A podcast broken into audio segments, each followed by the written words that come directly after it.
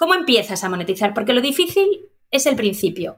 Recuerdo dos momentos. Una primera reunión con una chica que nos dijo, ¿cuánto cuesta vuestra newsletter? Le dijimos un precio y se empezó a reír, a reír a nuestra cara diciendo, se os ha ido la olla totalmente.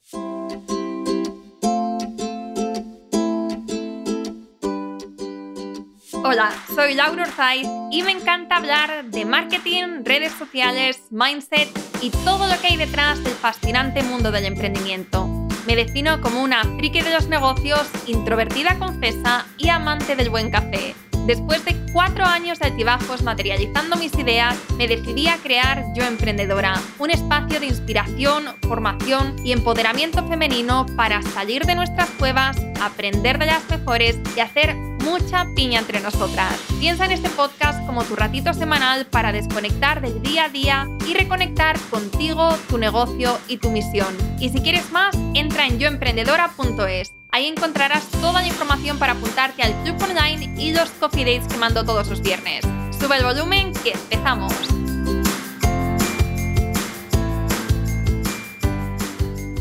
Estás escuchando el episodio 152 del podcast y emprendedora.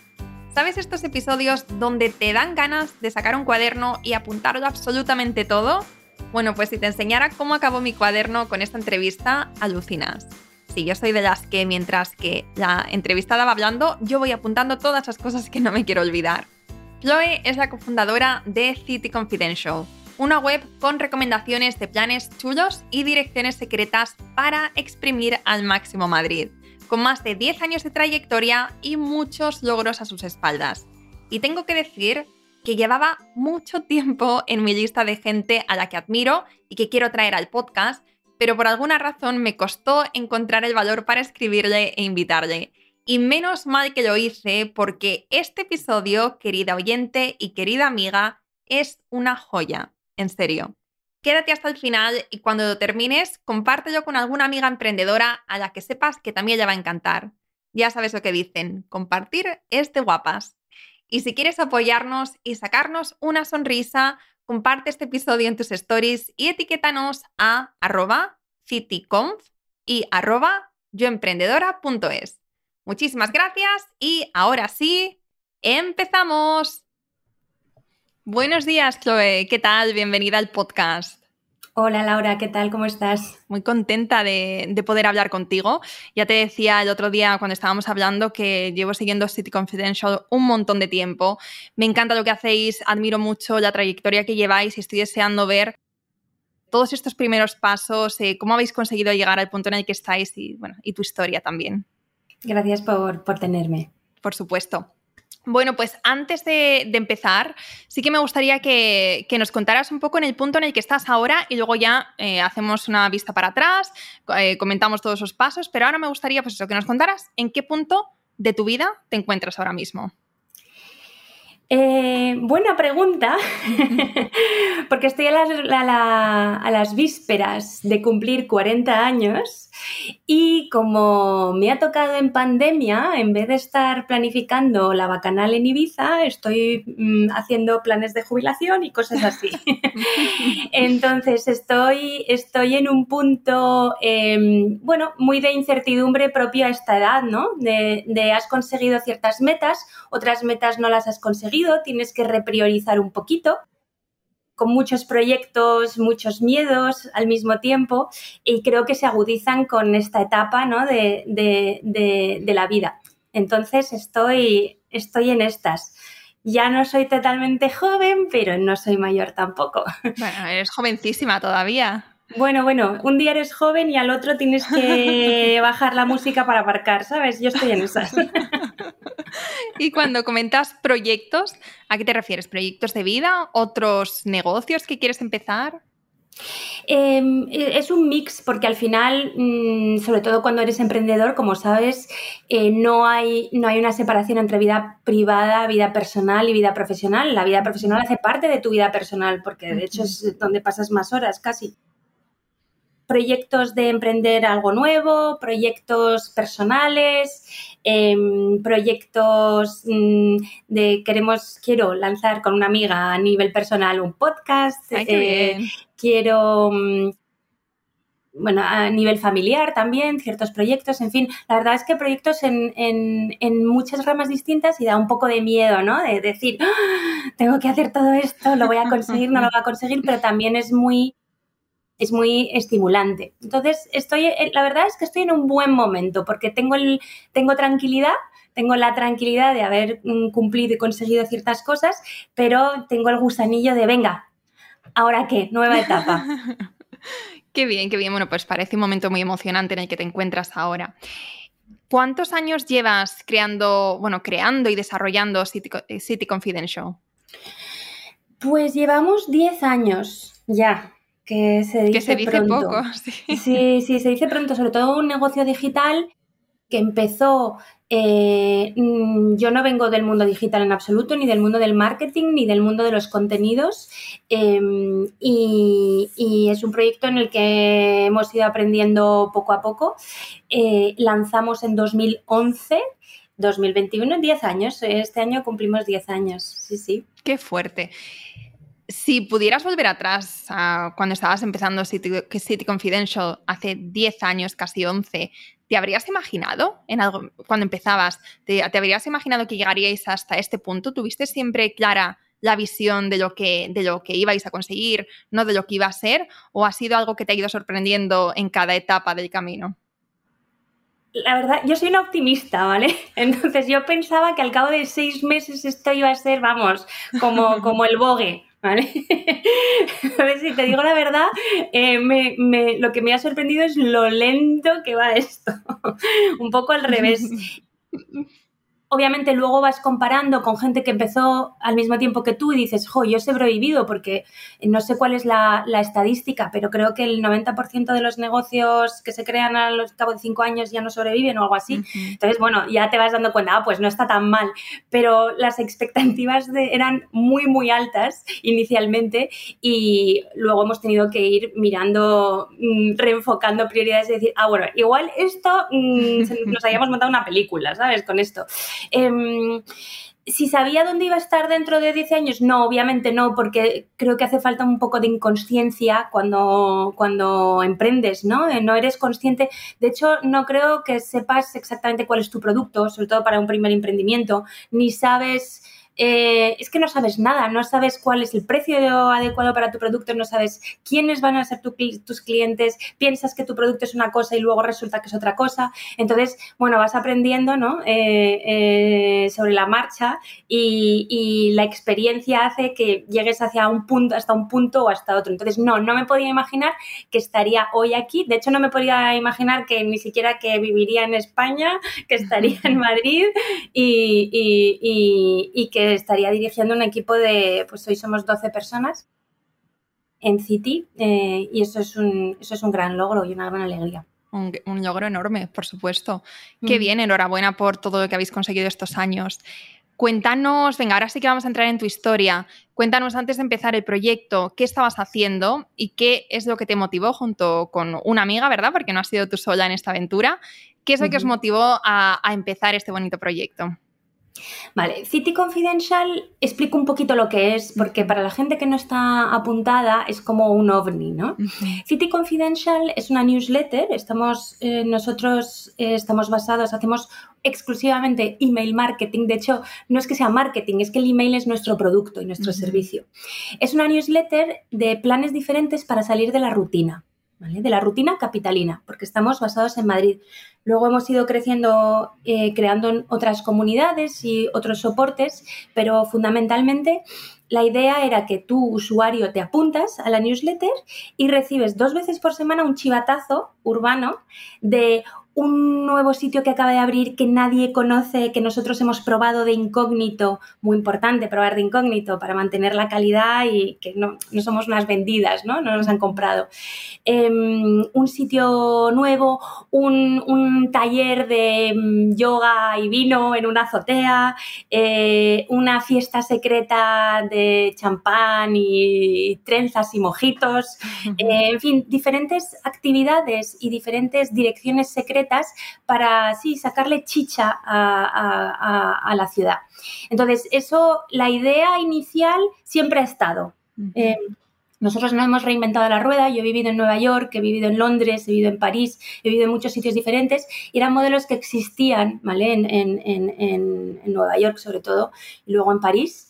Em, y siempre yo he sido muy usuaria, muy consumidora de este tipo de productos eh, de newsletters y cuando por cuestiones de la vida me mandaron desde mi, desde mi trabajo a Madrid unos meses, porque yo vivía en París en aquel entonces, me di cuenta de que esto en España no existía. No existía una buena recomendación de cosas chulas de planazos eh, que no estuviese comprada, que no fuera publi. Em, y entonces, pues con mi socia decidimos, decidimos crear crear City Confidential. Surge un poco así, es decir, em, es ver una necesidad que existe de un producto que nos gustaba, algo que vimos que existía en otros sitios, no exactamente igual, pero parecido. Eh, había una necesidad en este mercado local y pensábamos que lo podíamos hacer. Entonces surge así. Luego, obviamente, pues nos hemos ido expandiendo y hemos, hemos creado, por ejemplo, la Secret Beauty Society, que es una comunidad de belleza a nivel nacional, eh, que es tips de trucos de belleza para mortales. Eh, es otro tipo de, de, planteamiento. Tenemos una comunidad sisters, tenemos una comunidad, en fin, vamos creando diferentes soportes a medida que vamos creciendo, ¿no? Entonces, empezamos en el 2011 yo era, yo era abogado, era abogado, hacía, eh, me ocupaba de salidas a bolsa y fusiones y adquisiciones en París. Nada que ver. nada que ver, ¿no? Nada que ver yo era buena alumna, muy buena alumna en el colegio, típica empollona. Eh, bueno, típica, no muy típica, pero era empollona. y, estudié aquí el cole en, España y luego me fui a Francia, porque yo, bueno, yo soy mitad francesa, nací en Francia, en fin, siempre he estado entre los dos países, ¿no? Y luego me fui a París, estudié una carrera, estudié otra carrera, entré un poco como la vía real, la, vía real, ¿no? De, un súper despacho de abogados, todo, ah, qué guay, el estatus, el dinero fantástico. Eh, pero em, eh, llegó un momento en el que ya no, me, ya no me convencía la vida que me había montado, que es muy típico, ¿eh? eh sobre los 27, 28 años, tener esto como una crisis existencial de qué estoy haciendo con mi vida. Y entonces, bueno, lo, lo dejé todo para, para, mm, lo dejé, bueno, dejé hasta mi novio de la época, el país, el novio, la carrera, el trabajo, todo. Em, estuve, bueno, circulando, fui a vivir a Londres unos meses, etcétera, y luego me asenté en, en España eh, para montar el proyecto. Entonces, bueno, vengo de un mundo diferente, pero creo que me ha aportado muchísimo, muchísimo sentido común, porque cuando eres externo a un mundo haces las cosas de manera diferente, ¿no? Eh, y, eso, y eso es una experiencia muy interesante y creo que es una de las claves por las que el proyecto ha funcionado, que al final tanto mi socia, que venía del mundo de la consultoría, como yo, que venía del mundo de la abogacía, hemos conseguido lo que hemos conseguido también porque no veníamos de ese medio y podíamos plantear las cosas de manera diferente, original y fresca. Qué interesante. Sí, es que hay veces que, que, cuando vienes desde fuera lo puedes ver desde otra perspectiva, ¿no? Y entonces también puedes innovar porque al final no sabes lo que se hace en ese mundillo, entonces dices, bueno, pues entonces yo tengo esta idea, vamos a probar. En cambio, si vienes encorsetada porque ya llevas muchos años de experiencia en un sector, quizá te ves más limitada, ¿no? O dices, no, es que esto no es lo que se está haciendo, esto no es lo que funciona. Quizás. Creo que te da, o sea, creo que si vienes del sector, porque luego, obviamente, cuando creces y escalas, dices, jo, si hubiese tenido experiencia en el sector, qué fácil hubiese sido, ¿no? Sí, eso también eso también. Entonces todo tiene, todo tiene sus ventajas, pero creo que para empezar da menos miedo no pertenecer a ese sector. Y de hecho a mí siempre me fascinan eh, las historias de emprendedores que, por ejemplo, montan una plataforma tecnológica o una solución tecnológica y han estudiado ADE o que de repente, pues eso, han hecho bellas artes y se montan una empresa química. Eh, eso me fascina, la gente que, consigue pasar, eh, cambiar de sector, em, sobre todo porque creo que es algo que, que aquí no se hace mucho que se hace más igual en países anglosajones y, y, creo que, que, es muy importante porque al final tú cuando eres joven no tienes ni idea de lo que te gusta, lo que, lo que va a ser, lo que... Entonces, meterte en una carrera y ya seguir para el resto de tu vida es un poco, es un poco delirante incluso. Em, entonces, bueno, creo que tiene ventajas e inconvenientes. En nuestro caso fue una gran ventaja para empezar, igual fue un poco un inconveniente para escalar. Vale, vale. Y eh, en el punto en el que empezáis, ¿vale? Empezáis con, eh, a crear City Confidential, con este modelo de negocio y demás. ¿Cuáles fueron, los primeros pasos que hicisteis para crear unas buenas bases ¿no? a la hora de empezar, antes de monetizar? ¿no? Como esas primeras bases, esos primeros pasos. Yo soy firme, firme believer, firme creyente en eh, el producto. Que luego tú lees un montón de libros de negocio y te dicen, no, el marketing también es muy importante, pero yo creo mucho que un buen producto hace un buen marketing. Ahí igual es mi tendencia un poco perfeccionista que no es necesariamente una ventaja, ¿eh? pero bueno, creo que, es lo que, lo que hemos seguido. Entonces, nosotras estuvimos trabajando mucho, mucho en el producto. El producto siendo la newsletter, la newsletter es, no es una newsletter al uso en absoluto. Tú cuando piensas newsletters piensas en tostón, piensas es, ah, me van a escribir textos, va a haber un montón de fotos, tengo que pinchar para leer el artículo. En nuestro caso no es en absoluto así. Una newsletter es 150 palabras, 180 palabras máximo, un mensaje, un plan eso es todo. Pero para escribir esas 180 palabras, al principio tardábamos 48 horas en solo redactar, más encontrar el plan, investigar. En fin, tardábamos una semana en escribir 180 palabras. Entonces, creo que, eso fue un poco la clave.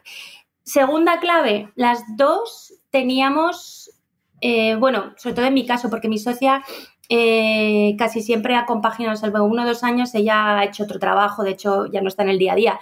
Yo, yo cuando me he dedicado a City, yo siempre me he dedicado full time a City Confidential, ¿vale? Entonces, bueno, nuestra situación es, es, un, poco, es un poco diferente, pero, pero eh, el hecho de tener dinero, ¿vale? Para no tener que estar con la presión de decir ahorros, vamos, para no estar con la presión de decir, Dios mío, es que si no facturo, me muero. Y eso creo que nos ha dado mucha libertad, porque al final es que es cierto lo que dicen, tú tienes que prever dos años de que no vas a monetizar.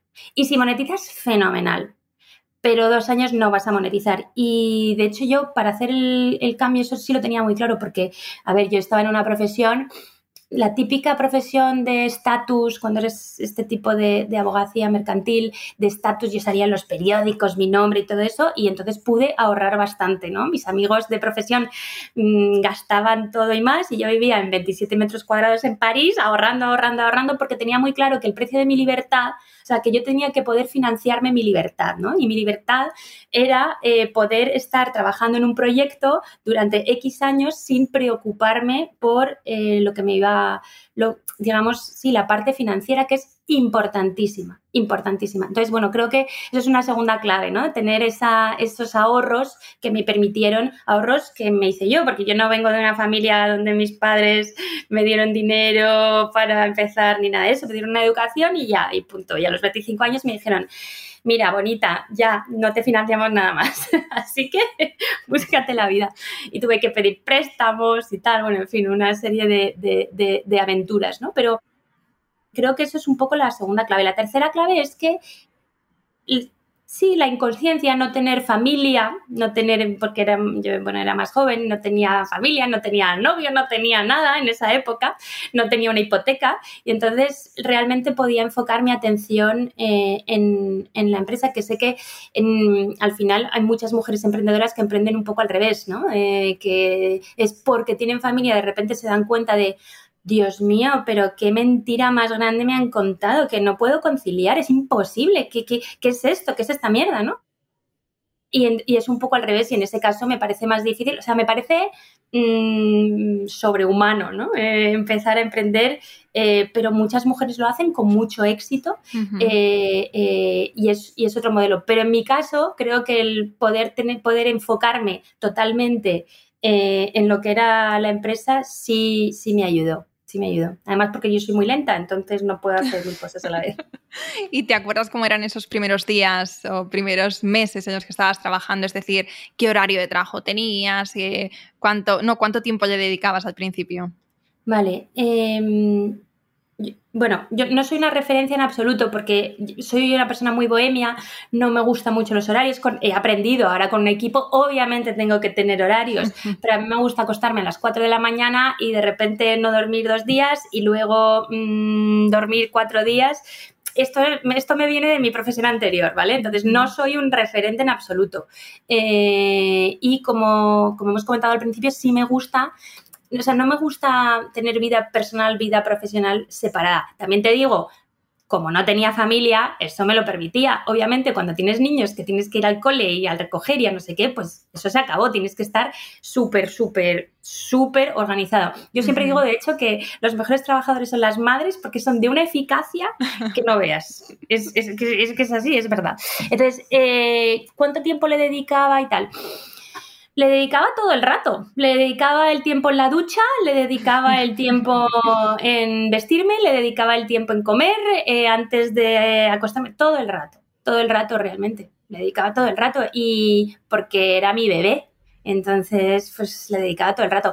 Es ahora eh, bueno, desde hace unos años, ya cuando mm, te, te, asientas, que dices, mira, no, ya no le dedicas todo el rato porque recibes un email de alguien que está descontento, y bueno, ya no te... Es que antes te provocaba una crisis de angustia durante cinco días y no puedes dormir y dices, oh my god, soy una mierda, ¿sabes? Es horrible todo.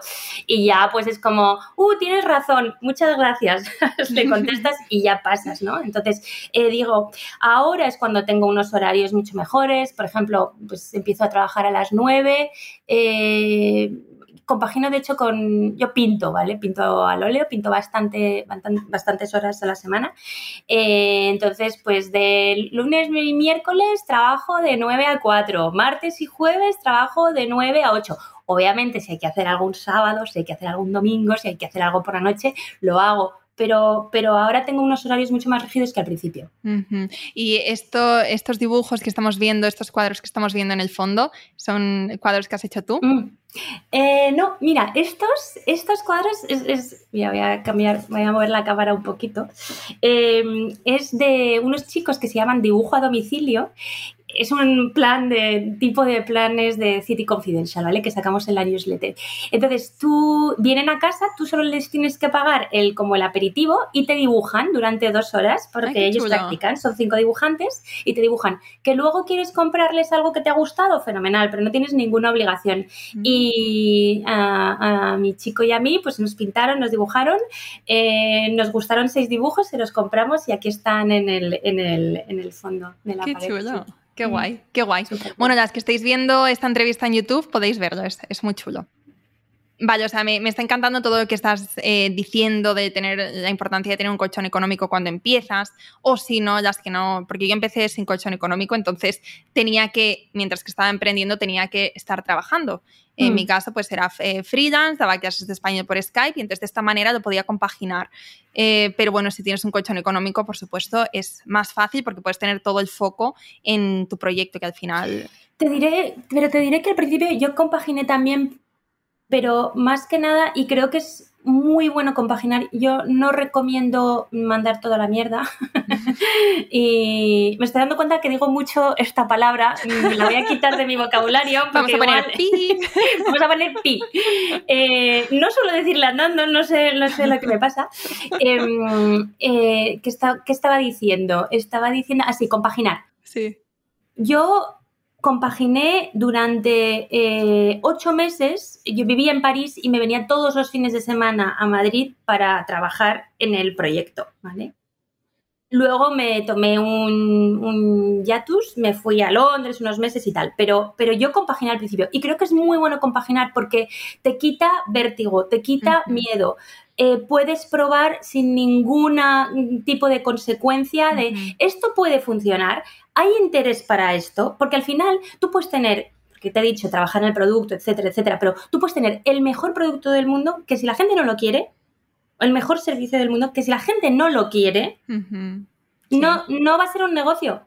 Entonces, es muy importante testear Y, una manera de testear minimizando riesgos, es compaginar. Entonces, sí que compaginamos durante un tiempo. Me enfoqué después a full viendo que, oye, a la gente le interesaba esto y a mí también me interesaba, me gustaba. Porque si no, tú puedes empezar a tener una idea, de decir, ay, qué idea más maravillosa. Te emocionas tres meses y al cabo de tres meses dices, qué rollo, ya no me apetece. Entonces, compaginar te permite testear sin arriesgarte demasiado y yo lo recomiendo muchísimo. No quita que si puedes tener un colchón económico, mejor, pero eso en general en la vida, si puedes tener un colchón económico, mejor. Pero, pero sí, yo aconsejo compaginar desde luego. Sí, te quita presión, ¿no? En esas, te quita presión. Cuando estás empezando. Mm. Bueno, estoy de acuerdo con todo lo que dices. Mm. Y he leído en, en, otra entrevista que te hicieron que empezasteis a monetizar más o menos a los dos años, ¿no? De recorrido con, con City Confidential. ¿Con qué, o sea, de qué manera habéis monetizado y cuál es vuestro modelo de negocio? Porque eso es quizá lo que muchas están pensando ahora, vale, es una newsletter, pero las newsletters, las suscriptoras no pagan por unirse. Entonces, ¿vosotras cómo monetizáis? Vale. Nosotros, o sea, cualquier medio, somos un medio digital al final. También tenemos, somos un estudio creativo y creamos, eh, creamos contenidos y, gráficas para otras marcas.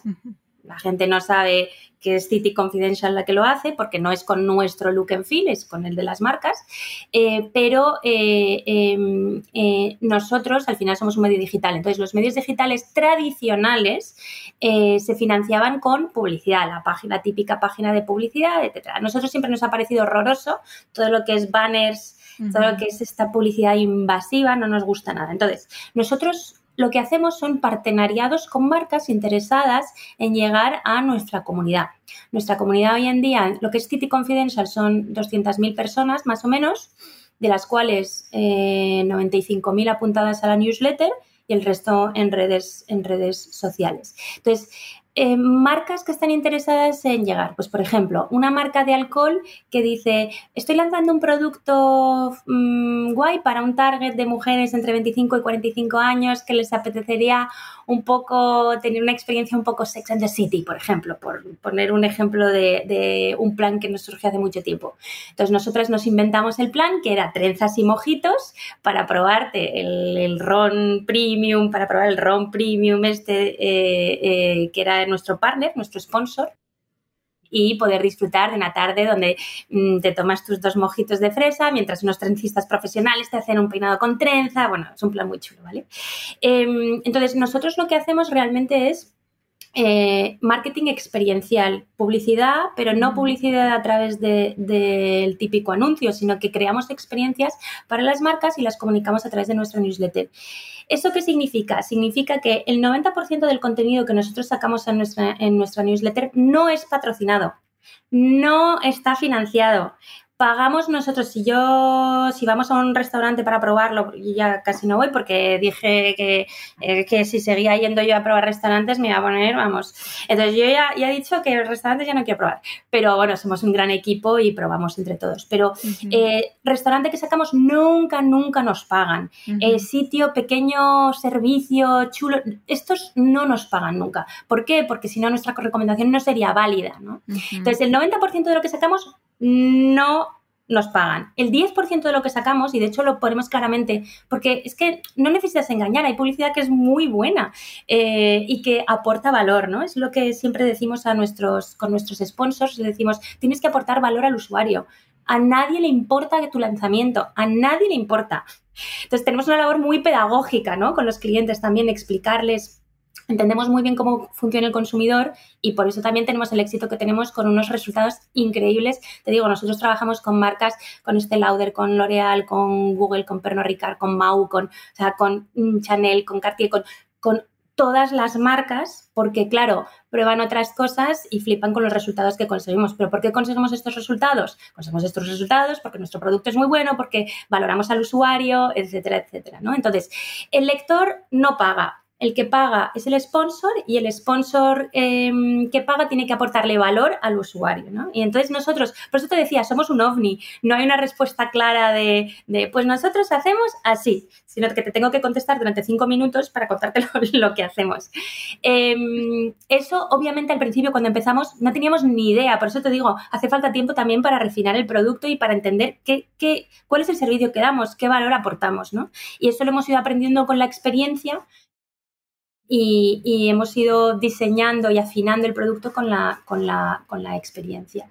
Entonces, eh, ¿aconsejo yo trabajar este modelo? Es un modelo complicado. El modelo del sponsorship es complicado porque tienes que, por un lado, sobre todo cuando eres un pequeño equipo, ser creativo, Em, sí, muy fresco, muy original siempre, reinventarte siempre por un lado para crear contenido de calidad y por otro tienes que tener la pata comercial y eso siempre es donde eh, igual a la gente le, le, cuesta más, ¿no? Tener las dos facetas, porque al final tú tienes que ir a marcas que no conoces de nada, escribir, buscar por LinkedIn, a ver, esta persona, vale, voy a intentar contactarla, venderle, venderle tu producto o servicio. Entonces, son, digamos, dos cualidades y dos habilidades muy diferentes que tienes que compaginar para poder hacer lo que, lo que nosotros hacemos. Pero bueno, mira, se, se, hace. Yo no pensaba nunca que, que, que sería directora comercial directora editorial, directora de estas cosas y mira.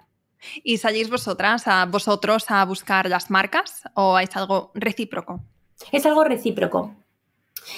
La primera, te voy a contar eh, la, primera marca que tuvimos. Entonces, ¿cómo empiezas a monetizar? Porque lo difícil es el principio, eh, yo creo. Eh, bueno, todo es difícil, ¿no? Pero lo difícil es el principio. Nosotros, recuerdo dos momentos. Una primera reunión con una chica que nos dijo, ¿cuánto cuesta vuestra newsletter? Porque es que al principio ni, íbamos a, buscar a marcas porque no sabíamos, pensábamos que todas las marcas iban a venir a nosotras. Ilusas, ilusas de nosotras, ¿no? Y recuerdo, tuvimos una reunión, nos dijo, ¿cuánto cuesta la newsletter? Y le dijimos un precio y se empezó a reír, a reír a nuestra cara diciendo, se os ha ido la olla totalmente. Y fue una buena lección porque Mm, una lección necesaria, no para decir, uy, qué vergüenza, sino para, para, porque el pricing al final, cuando no tienes ni idea del pricing, tienes que probar y testear. Y a ella le pareció muy caro, pero, y esa es la segunda anécdota que voy a contar, el primer cliente que tuvimos de pago fue un exnovio mío que terminó muy mal conmigo y se sentía muy culpable.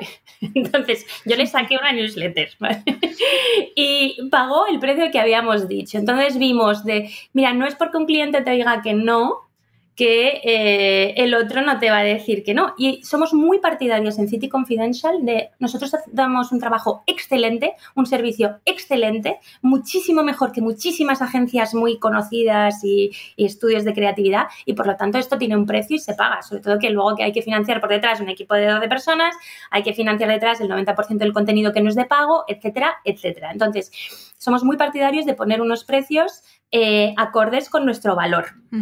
Y si eso significa hacer menos acciones de pago, pero, eh, digamos, remuneradas, pero donde la remuneración es mayor, pues muy bien, porque, porque un cliente que te pague poco, que te pague mucho, te va a dar el mismo trabajo.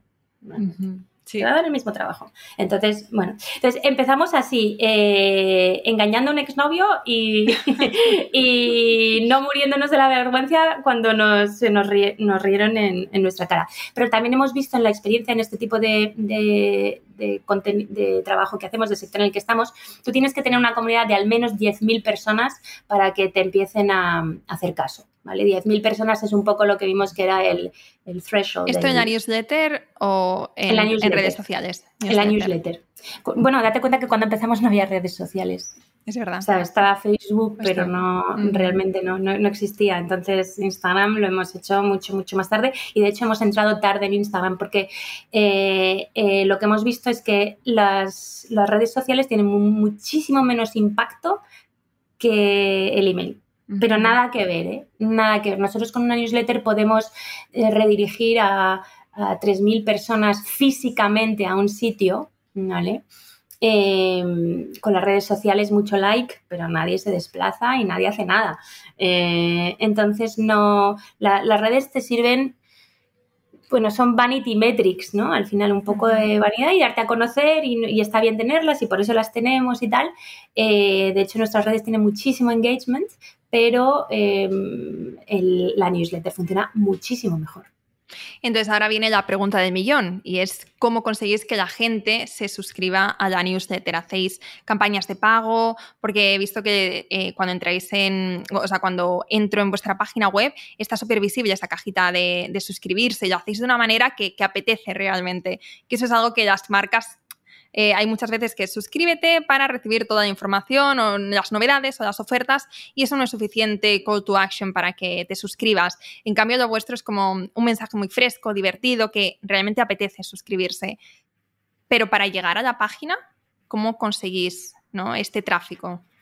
Vale, eh, hay varias cosas interesantes. Has hablado de varias cosas interesantes. Eh, la primera cosa para contestar a tu pregunta, ¿cómo conseguimos? Lo conseguimos, nosotros no hacemos campañas de pago, hemos hecho algún test para ver, pero no hacemos eso, es member get member. Nosotros necesitamos que persona que esté apuntada a la newsletter, persona que reenvíe la newsletter a otra persona y le diga, esta newsletter es genial, apúntate. Y hemos crecido de manera orgánica. Por eso hemos crecido despacito, pero tenemos la una de las bases de datos más potentes de, te diría, de, España, incluso no es porque no es a nivel nacional, es una newsletter local, lo que es City Confidential. ¿eh? Luego Secret Beauty Society, como te he contado, es nacional. Pero tenemos unas bases de datos ultra potentes porque han crecido orgánicamente. ¿Y cómo consigues que crezca orgánicamente? Y ahí es el segundo punto bueno, empezamos lanzando la newsletter a 100 amigos, ¿no? Y les dábamos la tabarra que no te puedes imaginar, los cinco primeros años de, ¿no estás apuntado a City Confidential? ¿Cómo? Perdona, ¿no has reenviado a todo el mundo? ¿Qué? Mm, no eres mi amigo si no haces eso. Dar la tabarra, la tabarra, la tabarra, ¿vale? Es importante. Eh, a nivel personal, porque ahí va creciendo y de hecho se ven los crecimientos exponenciales. Segundo punto interesante del que has hablado es que la gente, eh, las marcas dicen, apúntate a mi newsletter tal y no es suficiente. ¿Por qué? Porque lo plantean muy mal. Saben que necesitan una base de datos porque las bases de datos son muy efectivas. Pero la promesa que le están dando a la base de datos es, mira lo que digo. ¿Por qué es eso? Es cuando tú estás eh, diciendo, eh, apúntate para enterarte de mis novedades, a nadie le importa tus novedades realmente, aunque te guste mucho la marca.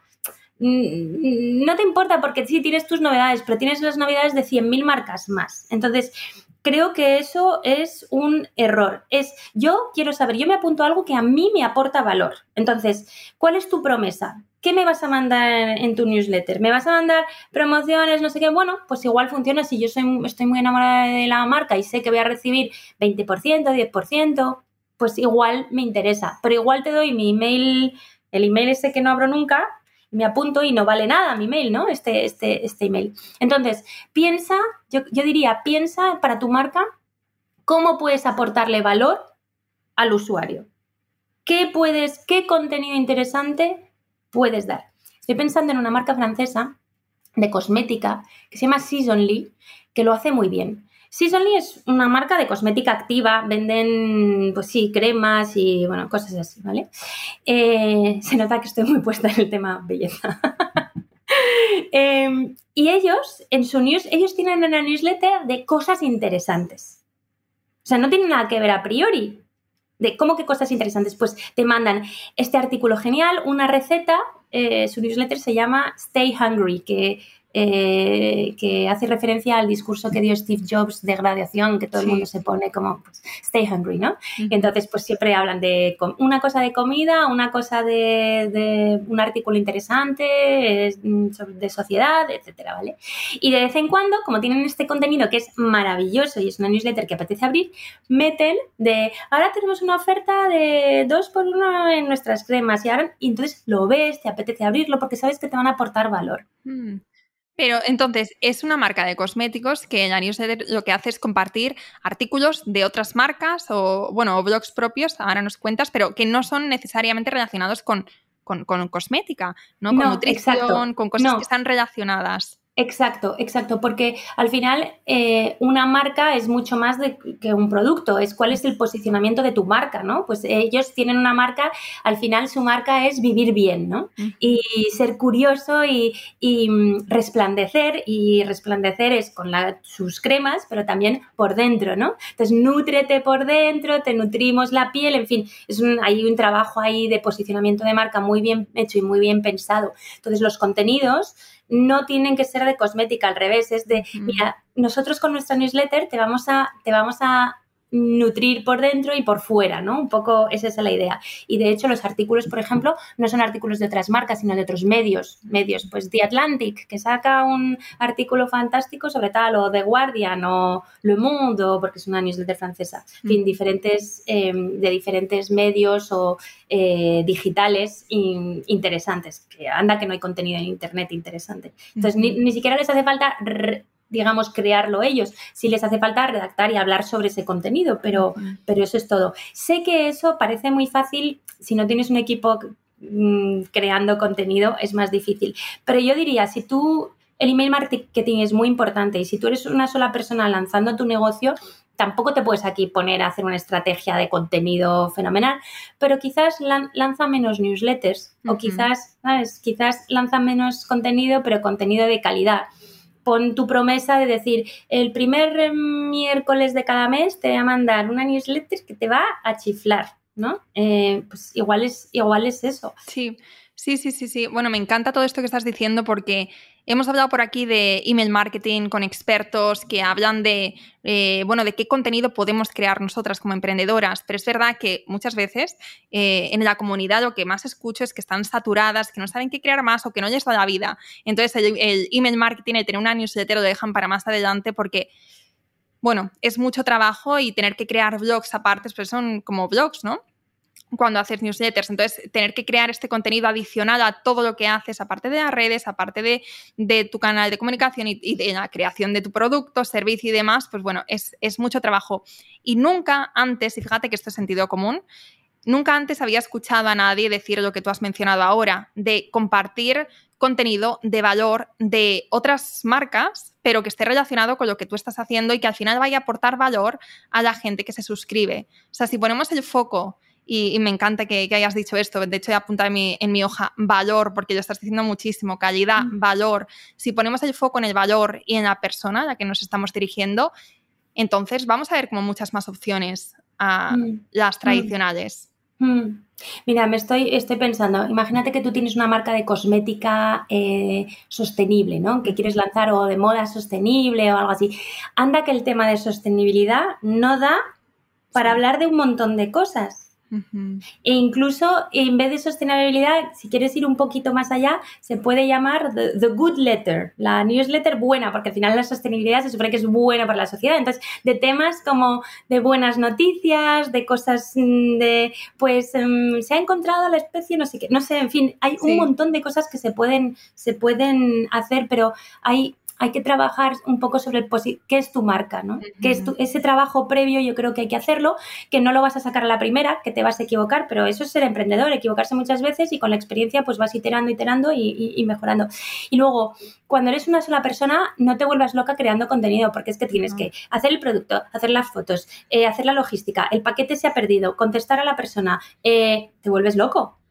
Sobre todo un e-commerce, es que no, no puedes. Entonces yo diría, elige es que igual no empieces con una newsletter. Yo creo que las newsletters, y por lo que he visto, aportan, te, van a aportar más clientes y más y que las redes sociales. Pero eso es si consigues una base de datos suficiente. Porque si tienes 500 personas en tu newsletter que no están muy engaged, chica, pues igual no te vuelvas loca con tu newsletter y si en tu comunidad de Instagram hay mucha gente que está engaged, pues igual a tu comunidad de Instagram y manda una newsletter al mes o cada dos meses. ¿Sabes lo que quiero decir? Depende mucho de lo que tú consigas y, y, dónde priorices. Eh, no te machaques porque no consigues sacar dos newsletters a la semana.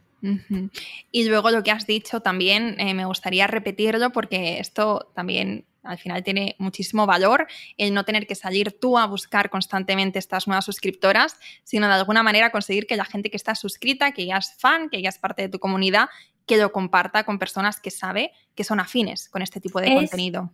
Clave, es clave. Para nosotros ha sido la clave. Y por eso siempre incitamos de reenvía reenvía, por favor, la newsletter, reenvía la newsletter. Y se puede hacer, o sea, nosotros lo pedimos claramente, reenvía este plan a un amigo, reenvía este plan a tu madre, reenvía este plan a tu, a tu chica o a tu chico, reenvía, en fin. Member get member y las acciones de member get member y no porque van a ganar el sorteo de no sé qué, sino porque les gusta el producto. Les gusta el producto. Entonces, bueno, eh, para nosotras nos ha funcionado. Luego hubiésemos ido muchísimo más rápido, también te digo, si hubiésemos hecho campañas de anuncios y tal, pero bueno, como tampoco teníamos tantos medios económicos para poder hacer campañas, eh, pues no pudimos hacerlo. También aconsejo, fíjate, por test que hemos hecho, las típicas campañas, y lo veréis todo el rato, las típicas campañas en Instagram donde metes 30 euros, 40 euros. Eh, si está bien diseñada la campaña, te puede funcionar muy bien también para adquirir y para, para adquirir. Incluso gente, no la newsletter, eh, redirige mal, de redes a newsletter redirige bastante mal, o sea, la gente ¿sabes? O está en redes o te está, mm, como que no, si estás en el email, estás en el email, si estás en la red, estás en la red. Pero te puede ayudar para tu comunidad en Instagram con muy poquita inversión, em, puedes ganar bastante, nosotros lo, eso lo vemos.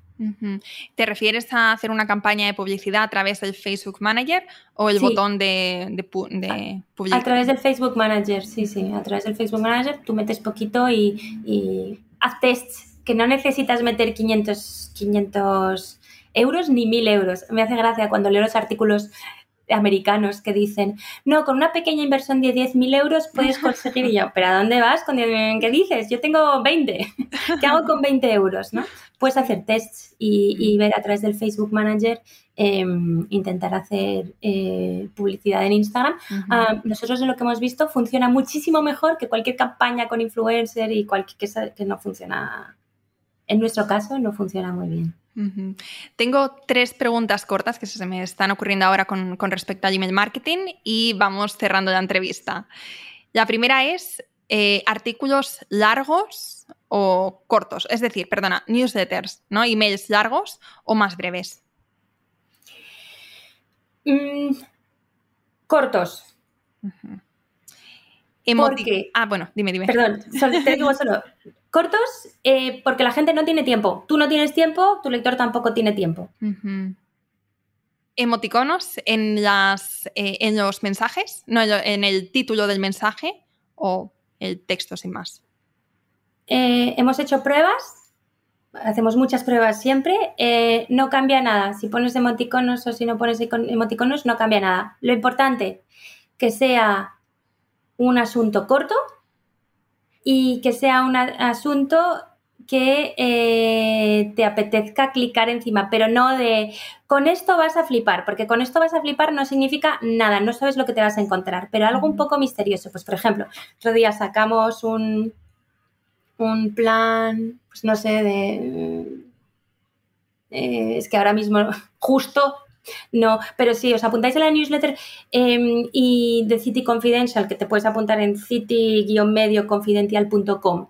Te apuntas a la newsletter y recibes, mirad lo que hacemos, lo que ponemos de asuntos, porque nosotros eh, tenemos 10 años haciendo tests A y B y te diré, asuntos cortos, emoticonos, no suele funcionar muy bien los, em, intentamos quitar los signos de puntuación que penaliza un poquito, eh, y eh, toda, la toda palabra que pueda ser como que hable o de dinero o de oferta o de que pueda ser picante, por ejemplo, o porno, un poco, eso evitar porque directamente vas a ir al, spam, ¿no? Es decir, ahora o esto tampoco, regalo, nada, eso en asunto, nada, no, no pongáis esas cosas. Vale, vale, esto no lo sabía. Mm. Vale, eh, entonces te he preguntado por la longitud, te he preguntado por el, por el, asunto. Ah, gráficos dentro del email. con gráficos me refiero al banner, a imágenes dentro o simplemente el texto. No, gráficos. Hoy en día hay que poner gráficos. Tienes que, O sea, una cosa son las newsletters personales que recibimos de gente, de escritores y que te escriben un texto y fenomenal, pero hay que poner gráfico. Eh, aconsejan poner para la entregabilidad más texto que foto eh, no solo foto, no solo gráfica. Em, yo creo que están en Google, si tú googlizas, encuentras mm, cuáles son los porcentajes según los, los ESPs, o sea, Hotmail, eh, Outlook, Gmail y tal funcionan de manera diferente, pero bueno, ahí está en Internet esto. Em, pero yo creo que tienes que dar la posibilidad de que, porque la gente lo va a leer en diagonal también, entonces te diría, pon texto, un texto corto, pon negritas en ese texto, no en todo el texto, pero para que la gente pueda, si lee cuatro frases, diga, ah, ya entiendo lo que es, y pon una gráfica apetecible.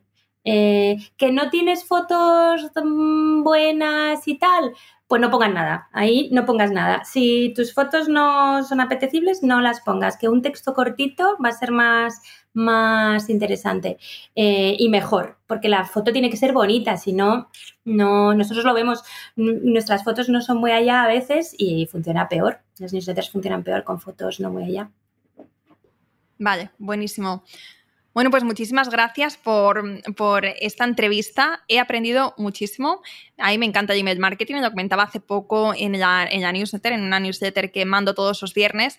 Les decía, la última campaña que estuvimos midiendo resultados, el 90% de las conversiones vinieron directamente de la newsletter que tenemos una, una, comunidad grande en Instagram y eso pues también tiene valor porque nosotras tenemos como muy claro este recorrido del cliente, ¿no? Podcast, Instagram y también se suscriben. Entonces, muchas veces como que, la, audiencia está en ambas plataformas. Pero a la hora de comprar, esa predisposición a la compra es a, través de la newsletter. Entonces, yo siempre le estoy recomendando, pero lo que tú dices tiene que ser el momento adecuado, es mucho trabajo no tenemos que mandar, yo tengo una amiga que manda una newsletter al mes porque no le da la vida y aún así ya está haciendo, ya está creciendo y luego en el, día de mañana cuando pueda mandar más, pues, pues genial, pero, pero empezar también con, con lo que podemos ahora. Totalmente. ¿Y sabes lo que pasa? Es que las redes, tú estás aquí con tu móvil y tú no, ha entrado en tu universo. Un email es que entra en tu casa. Tu bandeja de entrada es tu casa. Estás entrando en la casa de la persona. Entonces, obviamente la conexión es mucho mayor. Entonces, sí, newsletters a tope, pero eso, no os volváis locas porque, bueno, no os volváis locas en general. Si es que la vida son dos días, no tiene sentido nada. Entonces, bueno, no hay que volverse loco. Pero, pero una newsletter cortita, una vez al mes, bien hecha, que aporte valor y, diciendo a la gente, apúntate, reenvía, dile a tus amigos, si no me quieres ver desaparecer, si quieres 10 puntos de karma, mm, reenvía eh, de manera simpática, si es el tono de tu marca, em, puede funcionar, puede funcionarte mejor y como dices tú, o sea, los resultados serán mayores que a través de las redes, proporcionalmente. Sí, sí, sí, sí. Bueno, Chloe, pues cuéntanos ya para terminar dónde te podemos encontrar, dónde os podemos seguir, dónde nos podemos apuntar a la newsletter, todo esto. Muy bien. Em, la, página web es city-medio confidencial con una T a la inglesa.com y lo digo porque todo el mundo me dice, te he mandado un email a City Confidencial y no, ya, porque no está bien escrito. Ahí, mm, cuidado con los nombres en inglés, diría, aprendizaje. Em, y ahí os apuntáis en la newsletter, es gratuito y, recibís contenido de valor. Si os queréis apuntar a la Secret Beauty Society, es ese Beauty Society, Secret Beauty Society, perdón. En Instagram somos ese Beauty Society. Eh, luego en Instagram somos arroba cityconf, si os interesa. Y ahí es un poco lo que veis, lo que, lo que estamos haciendo. Pero si os interesa el tema de email marketing, os diría apuntaos a la newsletter de City porque hemos probado muchas cosas y podéis ver, eh, si analizáis, poder ver, ver, las cosas que funcionan y las que no. Y nada más, oye, Laura, ha sido un placer, me enrollo, me doy cuenta de que me enrollo como Has aportado muchísimo, muchísimo valor. Y además estaba pensando mientras que hablabas, digo, qué bien que vayas a sacar tu propio podcast, porque mm. seguro que te lo han dicho más veces, pero tienes como una voz muy, muy agradable, muy dulce. Ah. Y te sabes explicar de maravilla. Y te enrollas, pero con coherencia. O sea, está bien. O sea, al final, si quieres tener un podcast, tienes que, tienes que saber hablar, tienes que saber expresarte y tienes que, disfrutarlo. Entonces, vamos, te, te viene te viene al pelo. Qué bien, muchas gracias, Laura. Ya te, ya te avisaré cuando lo lance. Sí, sí, sí. Bueno, pues muchísimas gracias por este ratito y te seguimos muy de cerca. Gracias. Espero que te haya gustado este episodio y si es así, me encantaría que dejaras una reseña en iTunes, en Evox o en la plataforma que escuches tus podcasts. Esta es la mejor manera que tienes de apoyar el podcast y su continuidad. Muchísimas gracias por quedarte hasta el final y seguimos la próxima semana.